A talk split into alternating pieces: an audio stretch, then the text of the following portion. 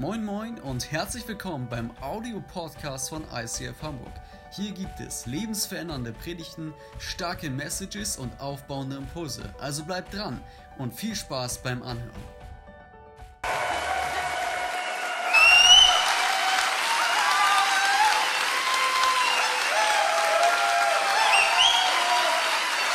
Danke, danke.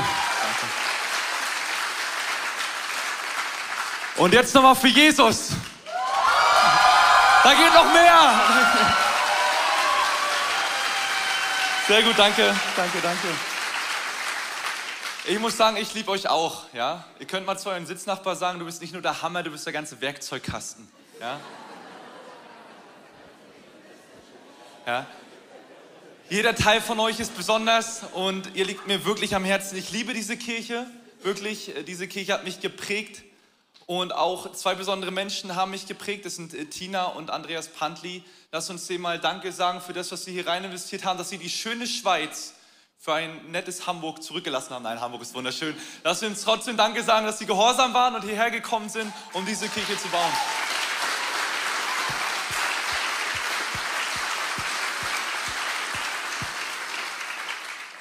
Andi, Tina, wir lieben euch. Ja? Könnt ihr auch mal Ja sagen? Sehr gut. Also die ganze Gemeinde, ich bin nicht alleine hier. Ihr Lieben, geht's euch gut? Habt ihr noch Bock auf eine Predigt? Ja. Ich meine, ich muss, ich muss ehrlich sagen, ich bin ein bisschen müde. Ich habe heute nur eine Stunde geschlafen. Kann das jemand unterbieten? Hat jemand durchgemacht heute? Nee? Ich, muss, ich kann mich ja kurz sagen, ich ähm, habe jetzt meinen zweiten Profikampf gemacht gestern bin um 0 Uhr 9 mit dem Zug mit meiner Frau und Hund von Essen nach Hamburg gefahren. Wir waren um 6 Uhr da. Warum ich nur die Stunde geschlafen habe, liegt an unserem kleinen Hund. Der war ein bisschen unruhig. Und dementsprechend war ich die ganze Zeit dann wach, dann war das Licht da an und so weiter. Und dann kam ich halt voll übermüdet hier um 6 Uhr am Hauptbahnhof an, bin dann nach Hause gegangen, habe meine Sachen kurz rein in die Ecke geworfen, habe geduscht, um hier für euch zu stehen. Und der Kampf ist ganz gut ausgegangen oder? Also würde ich jetzt sagen, ich habe in der ersten Runde durch K.O. gewonnen. Und warum erzähle ich euch das? Gut, dass der so ausgegangen ist, weil wäre der nicht so ausgegangen, hätte ich jetzt kein Intro für heute. Ja? Weil ich muss sagen, es war nicht immer so. Okay, meine Kämpfe sind nicht immer so gut ausgegangen. Ich erinnere mich noch zurück an eine Zeit, wo ich noch bei den Amateuren gekämpft habe und meinen ersten Amateurfight vor mir hatte. Wollt ihr die Story hören oder soll ich direkt einfach einsteigen mit der Predigt? Ein bisschen Theologie. Jetzt wollt ihr die Story hören, ne? Also ihr müsst euch vorstellen, ich hatte damals gar keine Ahnung vom Kampfsport. Ich habe angefangen, wollte unbedingt in den Ring rein und hatte keine Ahnung von Trainingsplänen, keine Ahnung von Ernährung, Übertraining, keine Ahnung. Ich wusste das nicht. Und dann war mein Motto, mach mal lieber zu viel als zu wenig. Ja? Deshalb war es auch für mich kein Wunder, dass ich dann in der Kampfwoche selbst noch zwölf Trainingseinheiten hatte, wo man sich eigentlich regenerieren muss. Ja? Dann kam noch dazu, dass ich nach diesem dreistündigen Trainingsprogramm, so am Mittwoch, Samstag war der Kampf, am Mittwoch meinen Trainer im Fitnessstudio getroffen habe. Nach drei Stunden selbst schon Training. Ja?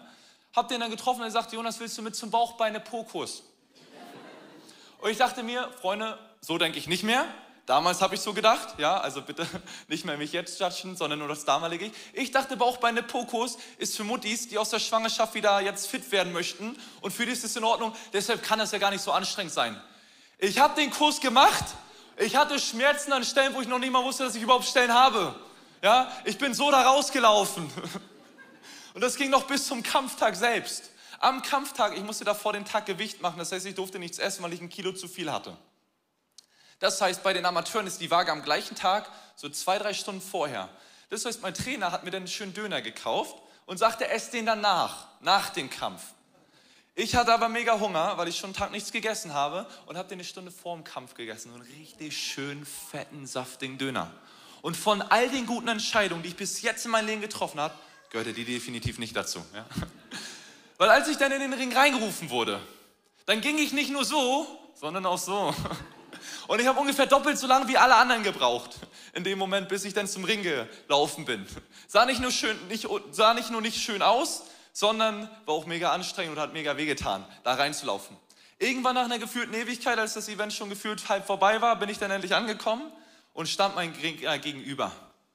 Und wir guckten uns in die Augen Und der Ringrichter von der Seite fragte nur, bist du bereit für den Kampf? Und ich dachte mir so, ich bin sowas von nicht bereit für den Kampf. Also wenn ich diese Möglichkeit hätte, dann würde ich jetzt am liebsten nach Hause gehen. Ja, ich habe Schmerzen, mir tut alles weh. Ich will nicht noch mehr Schmerzen haben. Aber anstatt das zu sagen, habe ich nur genickt und der Kampf ging los. Ich kann euch eins sagen bei diesem Kampf, das war eine richtige Schlacht. Also mit schönen Boxen hatte das nichts zu tun. Ich habe noch nicht lange geboxt und ich habe irgendwie nur noch in Überlebensmodus geschaltet. Also ich habe die Windmühle rausgeholt. ja, zum Glück gibt es heute keine Videos mehr davon. Sonst müsste ich mich jetzt schämen. Ja? Ich habe die Windmühle rausgeholt und gekämpft um mein Leben. Der Kampf verlief wie eine Schlägerei. Ich habe mir die Hand gebrochen, ich habe mir das Trommelfell gerissen, ich hatte Kopfschmerzen. Aber, Freunde, jetzt kommt das große Aber. Meine Mama hat immer gesagt, nur das Ergebnis zählt. Ich habe gewonnen. Ja, hättet ihr mal meinen Gegner sehen müssen. Nein, Spaß, den ging's gut. Aber ich habe gewonnen, aber um welchen Preis? Also ich meine ganz ehrlich, hätte ich mal vorher auf meinen Trainer gehört, hätte ich mal vorher mich ein bisschen mit den Sachen auseinandergesetzt, dass Übertraining schädlich ist, dass man kein Döner eine Stunde vorher isst, dass man zu viel Training nicht gut ist, ja, und so weiter. Und dass auf die Anweisung meines Trainers, der mir einen Kampf zugerufen hat, ja, dann wäre ich deutlich unbeschadet aus diesem Kampf rausgegangen, als ich damals da rausgegangen bin. Und warum erzähle ich euch das? Weil ich glaube, auch wir befinden uns in Kampf. Zwar nicht in einem Boxkampf, aber wir befinden uns in einem geistlichen Kampf. Und je nachdem, ob wir das Wissen, was wir haben, anwenden oder nicht, können wir unbeschadet oder beschadet diesen Kampf verlassen. Können wir noch so weit folgen? Ja? Sehr gut. Und unser Gegner, wir haben einen Kampf in der unsichtbaren Welt. Und auch wenn unser Gegner vielleicht nicht sichtbar ist, und wer das ist, das werden wir gleich nochmal erfahren, wird er trotzdem in seinen Taten sichtbar. Und welche Taten das jetzt sind und was er macht, um uns zu schaden und wie wir gleichzeitig das aufdecken können, um da nicht drauf reinzufallen, Dazu schauen wir uns heute meinen ersten Punkt an, und zwar kenne den Feind. Macht Sinn, ne? Also wir müssen ja auch wissen, wer der Feind ist. Deshalb lesen wir ein bisschen in der Bibel, da finden wir nämlich Antworten. Und da heißt es in Epheser 6, 11 bis 12.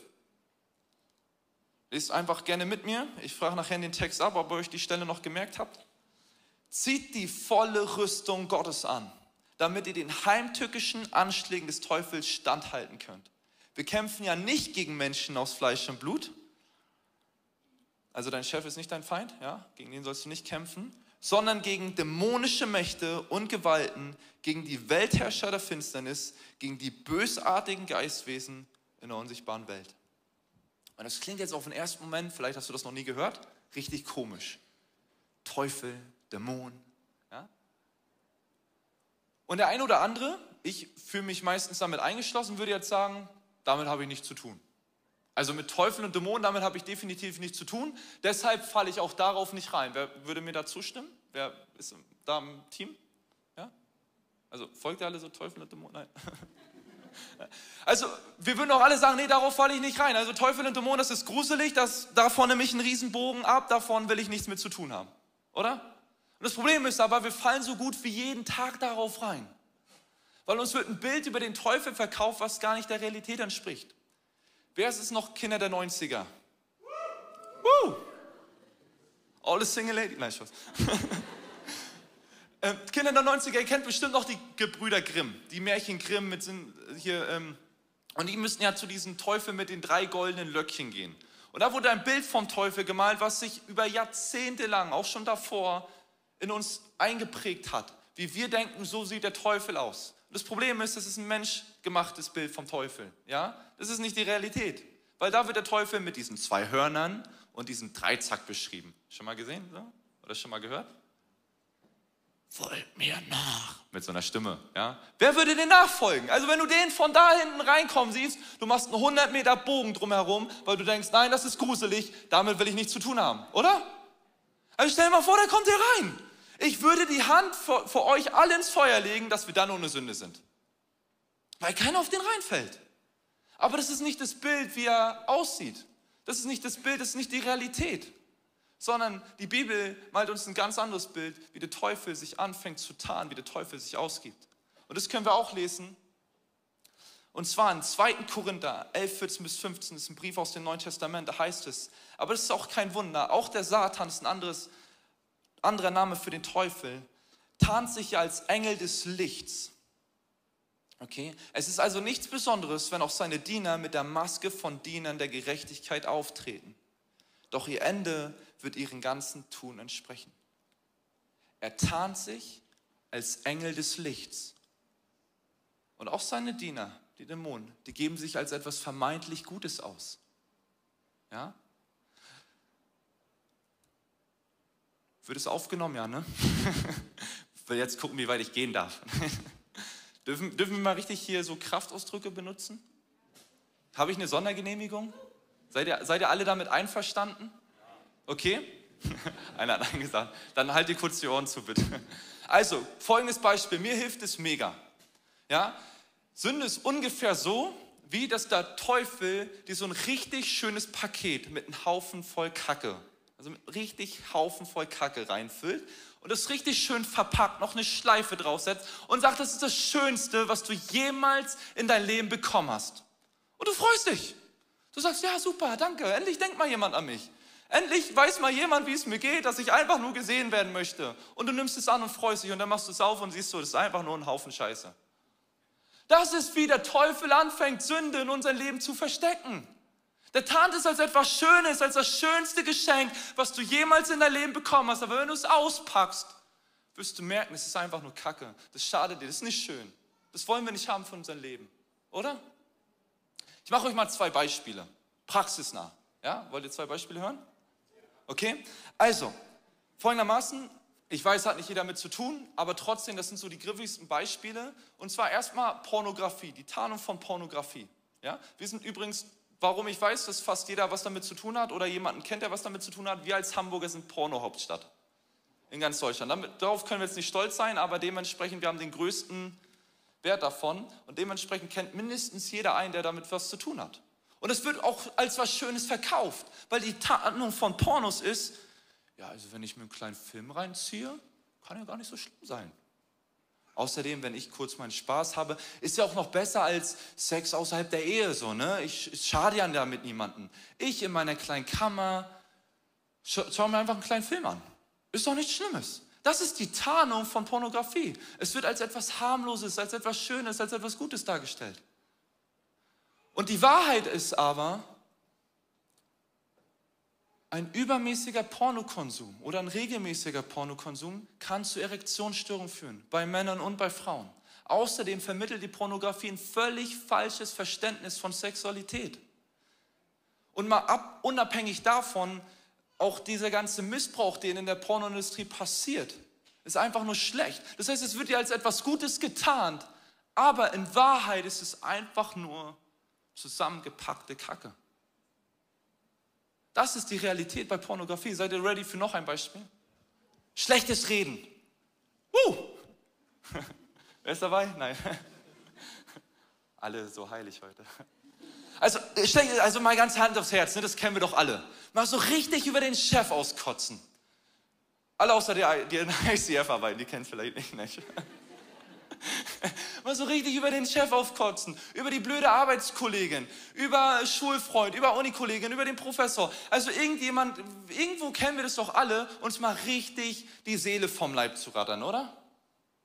Also und unterm Strich wird es ja so getan, wenn ich mal richtig schön mich rauslassen kann, ist ja besser, als wenn ich ihn aufs Fressbrett hau. Also nimmt doch keiner Schaden von, oder?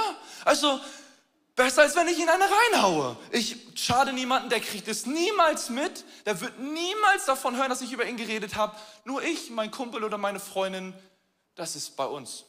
Und ich habe endlich mal ein Ventil, wo ich es rauslassen kann. Das ist die Tarnung von schlechtes Reden. Das ist die Tarnung von Lästern. Aber die Wahrheit ist,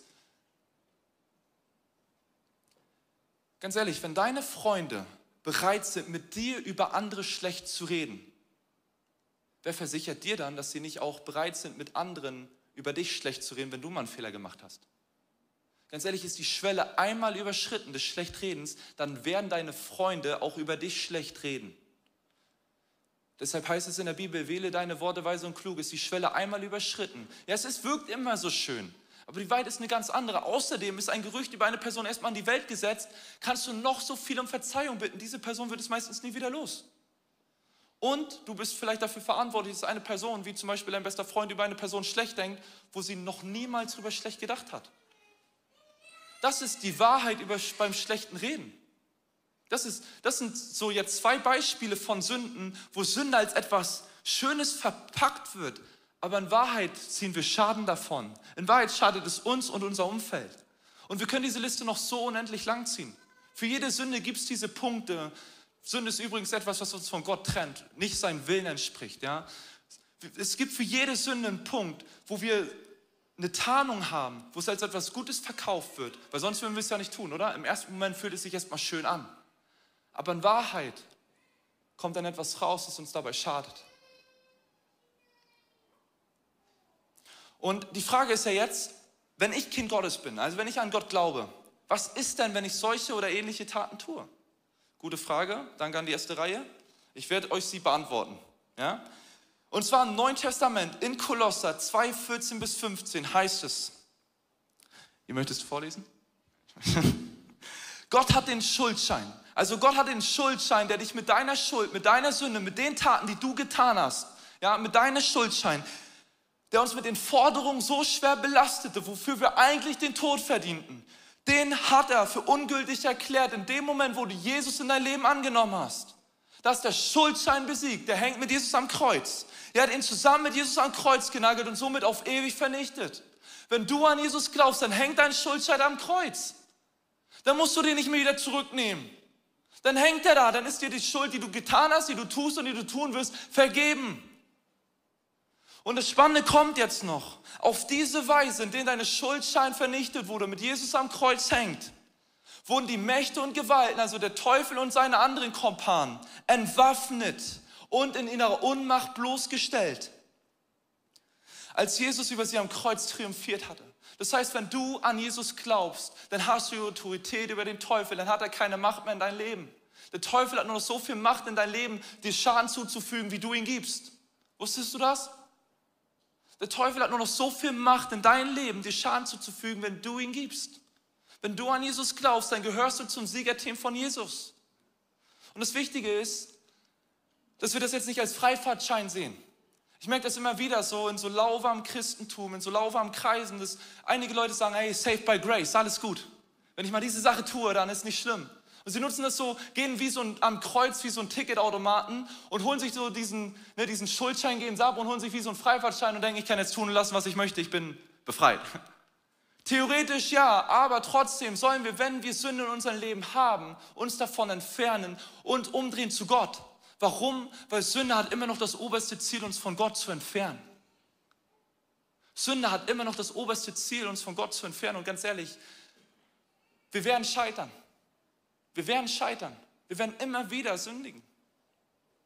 Aber trotzdem, solange wir an Jesus glauben, endet es nichts daran, dass wir zu seinem Siegerteam gehören, dass wir zum Siegerteam von Jesus gehören und somit das ewige Leben haben. Solange wir glauben, sind wir safe. Und trotzdem haben wir gerade gehört, dass Sünde uns in diesem Leben Schaden zufügen kann und das oberste Ziel hat, uns von Gott wegzuziehen.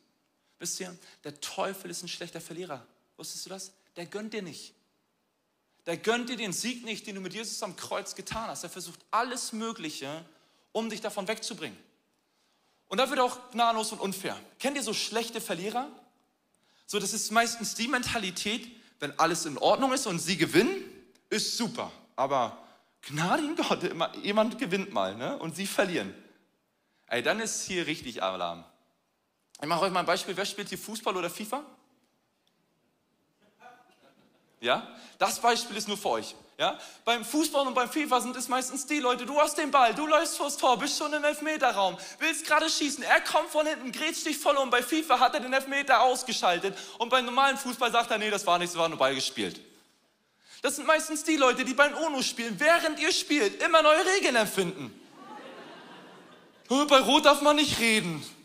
Ja, wusste ich nicht. Ja, jetzt weißt du es, nimm mal zwei Karten. Ja, du hast so spät UNO gesagt, hier der halbe Stapel. Ich dachte nur zwei Karten. Nein, weil du es bist der halbe Stapel.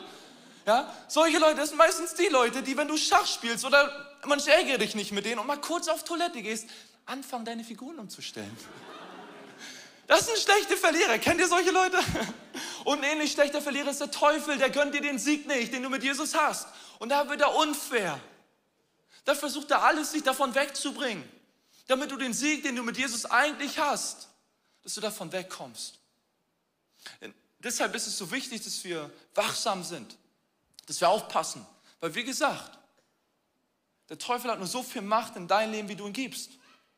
Wir fallen immer wieder drauf rein und geben ihm Autorität in unser Leben. Das ist schön dumm. Weil der hat nur so viel Macht, wie du ihn gibst. Und wenn du ihm keine Macht gibst, dann hat er auch keine. In der Bibel heißt es, dass wir die Autorität haben, auf Schlangen und Skorpione zu treten. Ein Bild für den Teufel ist die Schlange.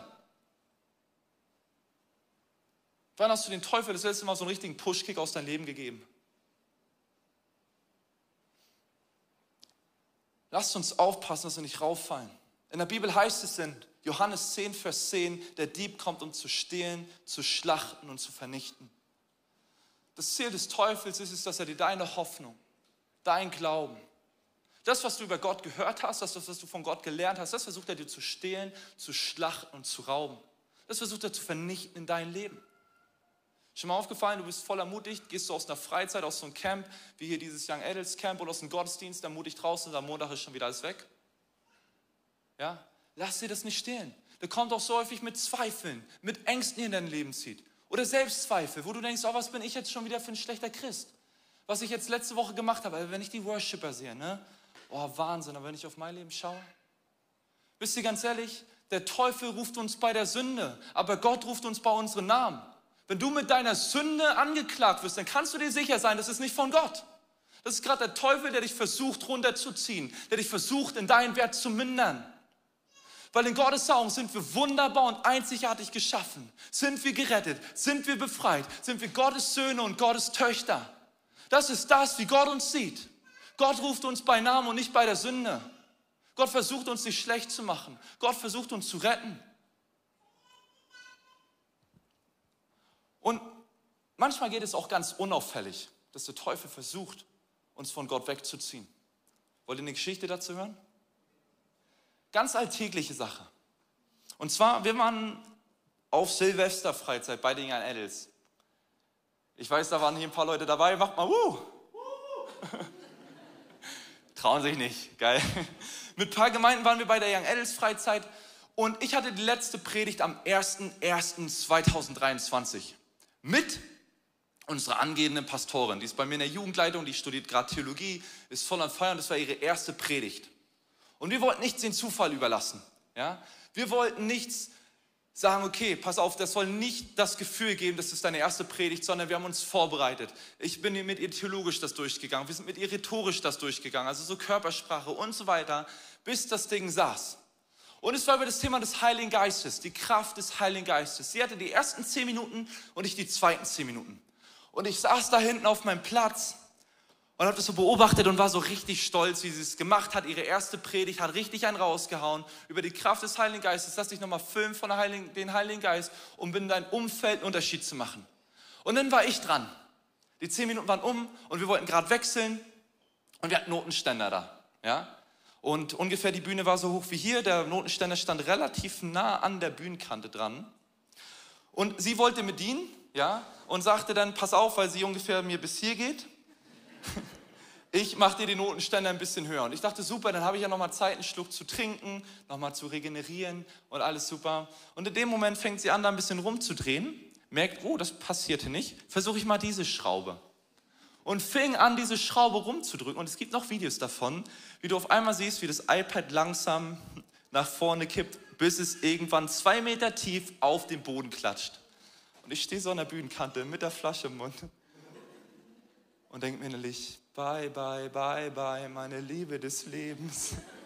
Ja, wir beide werden uns nie wiedersehen. Hab mich innerlich schon voll von meinem iPad verabschiedet. Ja? Und dachte aber, kein Problem, das ist ein Grund, warum ich meistens meine Predigten auswendig lerne, damit, wenn sowas mal passiert, weil sowas kann mal passieren, ich trotzdem noch fokussiert bin und die Predigt zu Ende führen kann. Und ich bin der Meinung, ich habe trotzdem noch die Predigt ganz gut gemacht und super zu Ende geführt, ohne irgendwie zu stocken. Die Bibelverse wurden ja angebeamt, dann konnte ich immer schön mit den Leuten, die im Gottesdienst saßen, zusammenlesen und alles super. Und dann haben wir einen Aufruf gemacht. Ein Aufruf ist so, wenn du nach vorne kommen möchtest und für dich beten lassen möchtest. Und wir haben die Leute nach vorne gebeten wenn du den Heiligen Geist dich nochmal neu davon füllen lassen möchtest, um in deinem Alltag einen Unterschied zu machen, dann komm nach vorne. Und die Leute sind aufgestanden nacheinander und sind nach vorne gekommen. Und ich dachte, super. Ne? Und dann wollte ich mich gerade schon bereitstellen, weil ich dachte nicht, dass das Gebetsteam noch überfordert ist. Aber anstatt zum Gebetsteam zu gehen, sind die alle zu mir zum iPad gekommen. An diesem Abend ist nicht eine Person zum Gebetsteam gekommen, sondern alle Leute, die nach vorne gekommen sind, nacheinander, haben mich in den Arm genommen und haben gesagt, es tut mir so leid, was mit deinem iPad passiert ist. Und soll ich euch was erzählen? Mich hat es nicht sauer gemacht, dass mein iPad kaputt gegangen ist. Das hat mein Geldbeutel ein bisschen sauer gemacht, ja? Aber mich hat es persönlich jetzt nicht gestört. So was kann mal passieren. Klar, sie war jetzt nicht haftpflichtversichert. Nach der Freizeit war sie es. Aber das hat mich jetzt nicht großartig gestört. Die Predigt konnte ja trotzdem weiterlaufen und da musste ich mir halt ein neues holen, hat ja alles gut funktioniert und so weiter. Das war gar nicht das Problem, sondern mein Problem war, dass die Leute so schnell den Fokus verloren haben von dem, worauf es wirklich ankommt. Auf Jesus Christus. So schnell wurde unser Fokus geraubt von Gott. So schnell hat keiner mehr dran gedacht, oh, ich will in meinem Alltag einen Unterschied machen. Das war die Predigt am 1.1., der letzte Abend. Hinauszugehen, gute Vorsätze zu sammeln, um in seinen Alltag einen Unterschied zu machen. Aber nein, jeder kommt nur hin und guckt dieses blöde iPad an. Oh ja, das ist kaputt. Einer hat sogar 5 Euro dafür gespendet, als wir nochmal zusammengelegt haben. Ja? Der hatte richtig Mitleid. Und das hat mich richtig gestört. Ganz ehrlich, nicht, dass das iPad kaputt gegangen ist, weil der Fokus geklaut wurde. Und wie oft passiert es, dass wir unseren Fokus rauben lassen von dem, wo es wirklich drauf ankommt, nämlich von Jesus. So schnell lassen wir unseren Fokus rauben. So schnell lassen wir uns ablenken von so banalen Sachen, die gar nicht relevant sind. Wisst ihr, was relevant ist? Dass wir den Heiligen Geist haben, dass er in uns wirkt und in uns lebt. Das ist relevant. Aber nein, in dem Moment war wieder das iPad relevant. Freunde, so schnell passiert es und ich will jetzt nicht sagen, dass der Teufel ähm, meine angehende Pastorin da ähm, gebraucht hat. Nein, aber ich will sagen, ich glaube, er hat diese Situation gebraucht. Und wie häufig gebraucht er solche Situationen in unserem Alltag, dass so schnell unser Fokus geraubt wird. Zum Beispiel, ich kenne das mit meiner Frau. Wir nehmen uns vor zu beten und auf einmal kommt der Knopf aus Versehen von unserem Hund, der läuft über die Fernbedienung, ja, und dann wird Netflix angemacht und dann sehen wir einen schönen Film und dann sagen wir, nach dem Film beten wir. Das ist aber eine Serie. Ja, und dann ist, ist der Fokus geraubt. Und auf einmal hat man sich vorgenommen, ja, wir wollten doch beten, aber die Serie hat ja mehrere Folgen. Das heißt, an den nächsten Tagen können wir auch nicht beten, weil dann ist erstmal die Serie da. Und man kann ja auch nicht aufhören, weil die so spannend ist. Und so viele Sachen gibt es, wo wir dann müde sind von der Arbeit und so weiter, wo wir uns dann so fest vorgenommen haben. Wer kennt das? Ich will Bibel lesen. Ah, ich bin so müde von der Arbeit, ich lege mich erst mal eine halbe Stunde hin.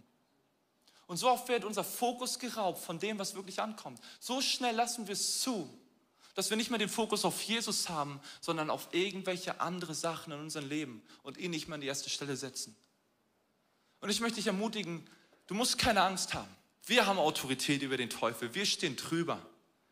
Aber er ist hinterlistig. Er ist hinterhältig. Er versucht dich abzulenken von Gott. Er versucht dich wegzuziehen. Durch solche banalen Sachen vielleicht auch manchmal. Deshalb sei vorsichtig und sei wachsam, dass wenn solche Sachen in dein Leben kommen, dass du zuerst Gottes Reich an die erste Stelle setzt und dann alles andere hinterher. Fühlt ihr euch soweit safe, dass ihr jetzt wissen würdet, wie der Teufel angreift?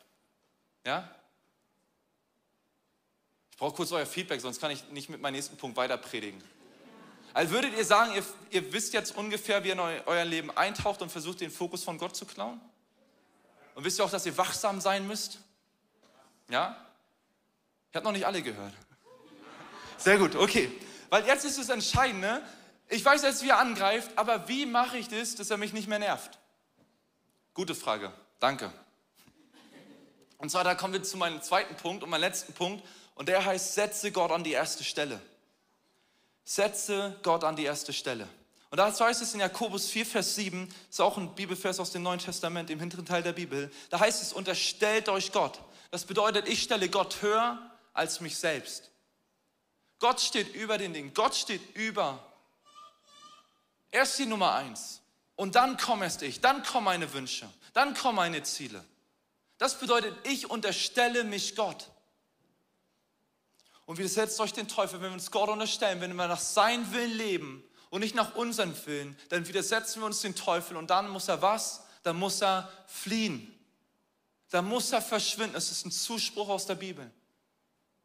Und um euch das ein bisschen deutlich zu machen, habe ich euch eine kleine Illustration mitgebracht. Und dazu darf mein reizender Assistent mal nach vorne kommen.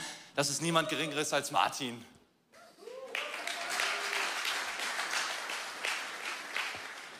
Und zwar, ich habe hier so einen Regenschirm. Für Hamburger jetzt nichts Ungewöhnliches. Wer liebt auch diesen Hamburger Hochsommer gerade? Schön, oder? Wunderbar. Ich genieße es. Nächstes Jahr wandere ich aus. Und dieser Regenschirm hat ja eine besondere Bedeutung und zwar, der schützt mich vor Regen. Und dieser Regenschirm soll jetzt die Herrschaft Gottes symbolisieren. Das heißt, ich unterstelle mich Gottes Herrschaft, bedeutet jeder Bereich meines Lebens, und es steht Gott, meine Beziehung, meine Finanzen, meine Zukunft, alles in mein Leben, meine Ziele, unterstelle ich Gott komplett. Und wenn ich das tue, dann ist es ja folgendermaßen, was macht ein Regenschirm bei Regen? Ja? Für alle, die es noch nicht wissen, die noch nicht lange in Hamburg wohnen, danke, super. Der, der schützt vor Regen. Ich werde nicht nass. Ist super, ne? Und jetzt ist aber das Problem, vielleicht hattet ihr das auch schon mal, mir geht es auf jeden Fall so, wenn ich im Regen unterwegs bin, dann kann es auch mal passieren, dass ich den Regenschirm nicht ganz so halte, wie er vielleicht soll. Hatte ich mal die Bedienungsanleitung vorher lesen sollen. Und dann ist es auch öfter mal der Fall, dass dann ein Körperteil meines Körpers den Schutz des Regenschirmes verlässt. Und dann. Ach, danke, ich habe so geschwitzt da hinten. Ne? Unglaublich. Danke für die Abkühlung, mein Freund. Und dann ist es ja meistens so, dass wir uns dann aufregen und uns denken, dieser blöde Regenschirm, warum funktioniert das nicht? Ist dir schon mal aufgefallen in deinem Leben? In dein Glaubensleben, wenn alles gut in dein Leben läuft. Halleluja, Gott, wir lieben dich. Du bist der Beste, du bist hoch erhöht. Aber sobald mal was schief in dein Leben läuft, Gott, warum tust du mir das an? Warum lässt du das zu meinem Leben? Warum machst du das schon wieder in mein Leben? Kommt dir das bekannt vor? Sobald alles gut läuft, ist Gott der Beste. Aber sobald mal irgendwas schief läuft, fangen wir direkt an zu zweifeln. Aber das Problem vorhin, dass ich nass wurde, lag ja nicht am Regenschirm. Wir haben es beim ersten Mal alle gesehen. Der Regenschirm hat mich vom Regen geschützt. Mein Problem war, dass ein Körperteil von mir den Schutz des Schirmes verlassen hat und so Trefferfläche für den Rücken bot. Freunde, ich glaube, so häufig ist es auch in unserem Leben. Wenn wir nicht alle Bereiche unseres Lebens Gott unterstellen und es seine Herrschaft tun, dann müssen wir uns auch nicht wundern, dass wir Trefferfläche für den Teufel bieten dann müssen wir uns auch nicht wundern, dass er Schaden in unser Leben fügt. Das ist wie so eine Eingangstür für den Teufel in dein Leben. Ich will damit jetzt nicht sagen, dass wenn du alle deine Bereiche Gott unterstellst, dass dann alles super in dein Leben läuft. Nee. Weil ganz ehrlich, wir stehen so oft immer noch im Regen. Wir haben vielleicht den Regenschirm, aber wir stehen immer noch im Regen. Und die Umstände um uns herum sind da nicht schön. Also ich mag keinen Regen. Das ist nicht schön. Wenn es richtig von oben kommt, wenn es richtig stürmt, dann ist das nicht schön. Und so häufig ist es auch in unserem Leben.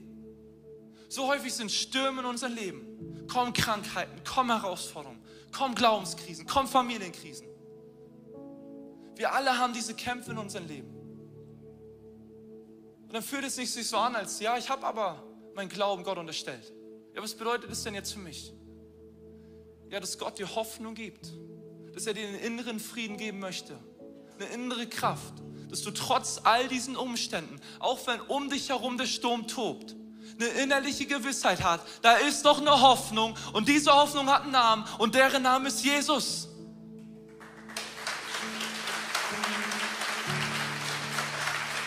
Denn darfst du wissen, deinen Umständen, da geht es immer noch weiter. Auch wenn es vielleicht nicht einfach ist. Aber alles ist besser, als ohne Regenschirm rumzulaufen.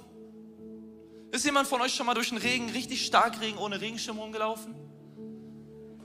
Bei mir war es so, sieht es ungefähr so aus. Ich versuche irgendwie durch den Scheibenwischer hier mit meiner Hand den Regen wegzumachen und laufe dann irgendwie verwirrt von links nach rechts. Mir ist es letztens passiert, dass ich gegen eine Laterne gelaufen bin. Ein Glück hat es geregnet und keiner war auf der Straße. Ja? Aber so häufig ist es doch so. Wenn du nicht unter diesem Schirm stehst, dann kommt so viel Verwirrung. Was ist Sünde? Ist es jetzt falsch? Ist es richtig? Wo ist denn da noch Hoffnung? Wo wir uns Fragen stellen, ist da überhaupt noch ein Weg? Gibt es da überhaupt noch einen Ausweg für meine Situation? Gibt es da überhaupt die Hilfe?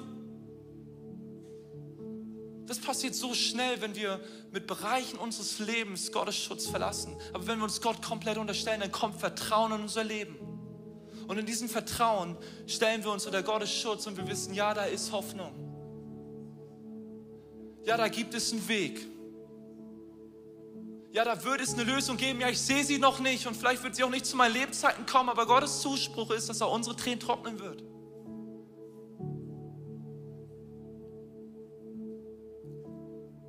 Welcher Bereich deines Lebens ist Gott noch nicht komplett unterstellt? Wo gibst du Trefferfläche für den Teufel, dass er dir schaden kann?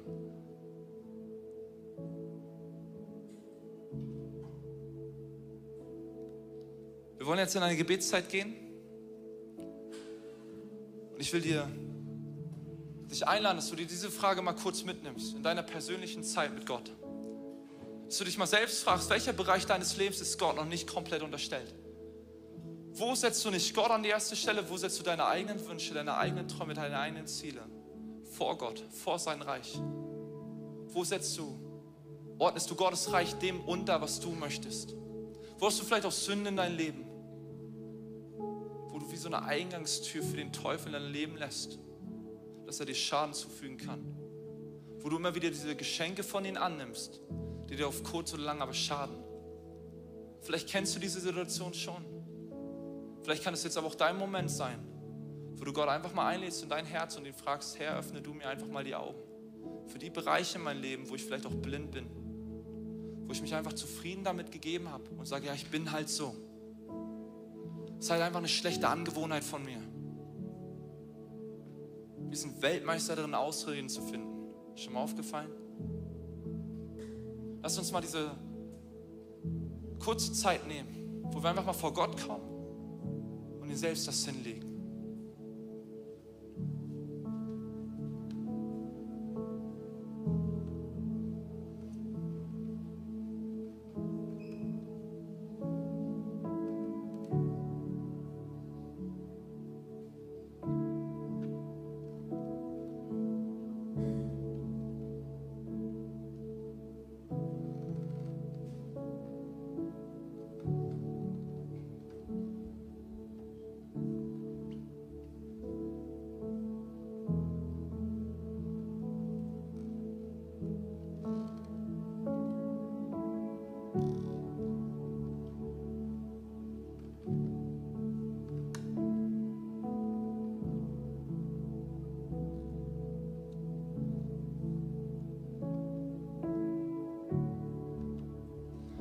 Wisst ihr, ich liebe die Bibel, weil da steht so viel gutes Zeug für unser Leben drin. Deshalb nochmal eine kurze Schleichwerbung an Rande, macht mit bei diesem Bibelkolleg hier vom ICF und geht in ein Jahr durch die Bibel. Weil dann werdet ihr die Zusagen von Gottes da annehmen können, die da drin steht. Wusstet ihr zum Beispiel, dass in der Bibel heißt, in Sprüche, dass wenn du den Dieb beim Diebstahl erwischt, dass er dir das Siebenfache zurückgeben muss. Was ist, wenn wir den Teufel heute einfach mal arm machen? Wenn wir das zurückfordern, was er uns geklaut hat. Dass wir uns die Hoffnung und den Glauben, den er uns versucht zu nehmen, dass wir uns die heute zurückfordern. Der wird ganz schön leer da stehen, Freunde. Wollen wir das einfach mal machen? Das zurückfordern, wo er uns Gesundheit geklaut hat, wo er uns Glauben geklaut hat, wo er uns Hoffnung geklaut hat. All die Dinge, wo er uns Zuversicht genommen hat, dass wir die heute zurückfordern dass wir aussprechen, nicht mit mir. Ich habe die Autorität. Ich fordere das jetzt zurück in siebenfachem Maße.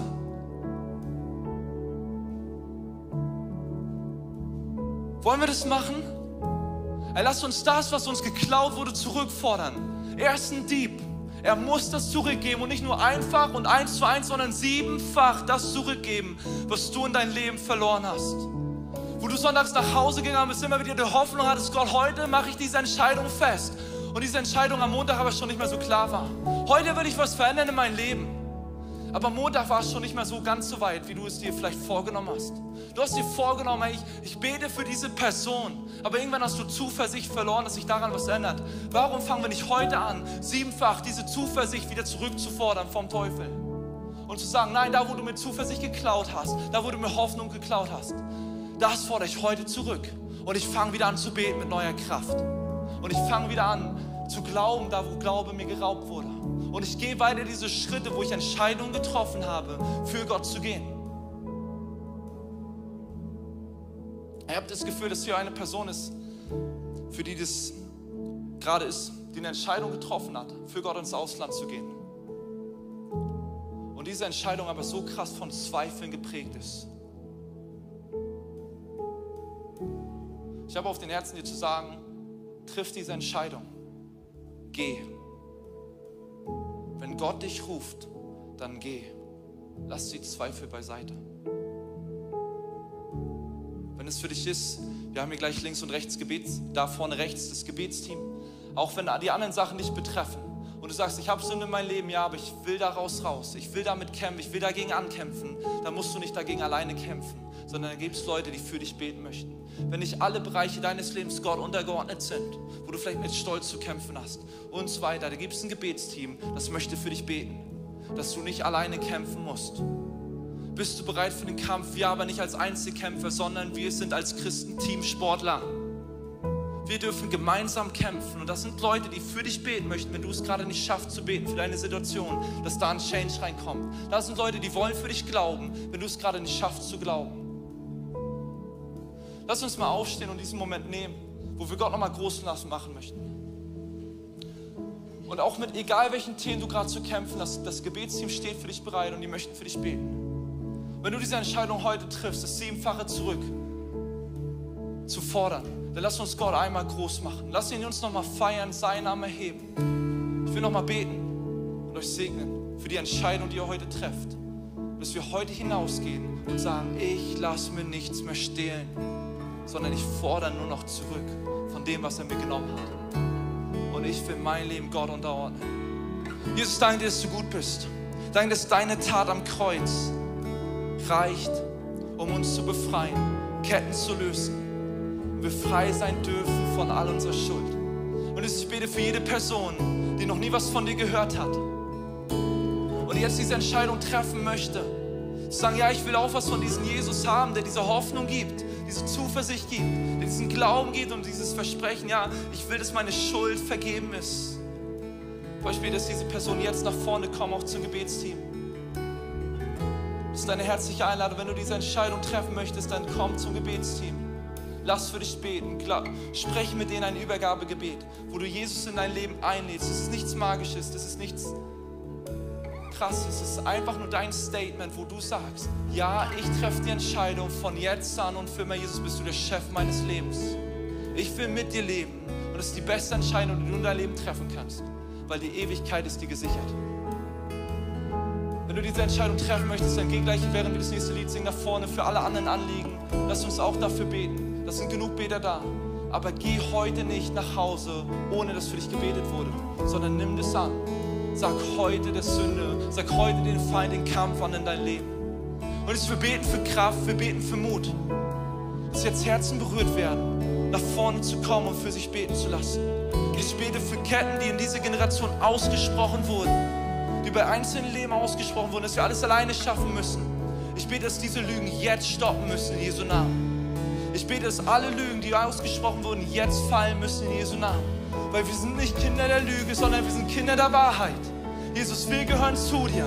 Wir gehören zur Wahrheit. Was kann Licht mit Dunkelheit gemeinsam haben? Nichts, weil da, wo das Licht ist, muss die Finsternis fliehen. Und Jesus, wollen wir jetzt aussprechen über jede Lüge, die ausgesprochen wurde, über diese Generation, über jeden Einzelnen, der hier steht, dass sie jetzt gebrochen wird in Jesu Namen. Und Jesus, wir beten für Freiheit. Wir beten für Heilung.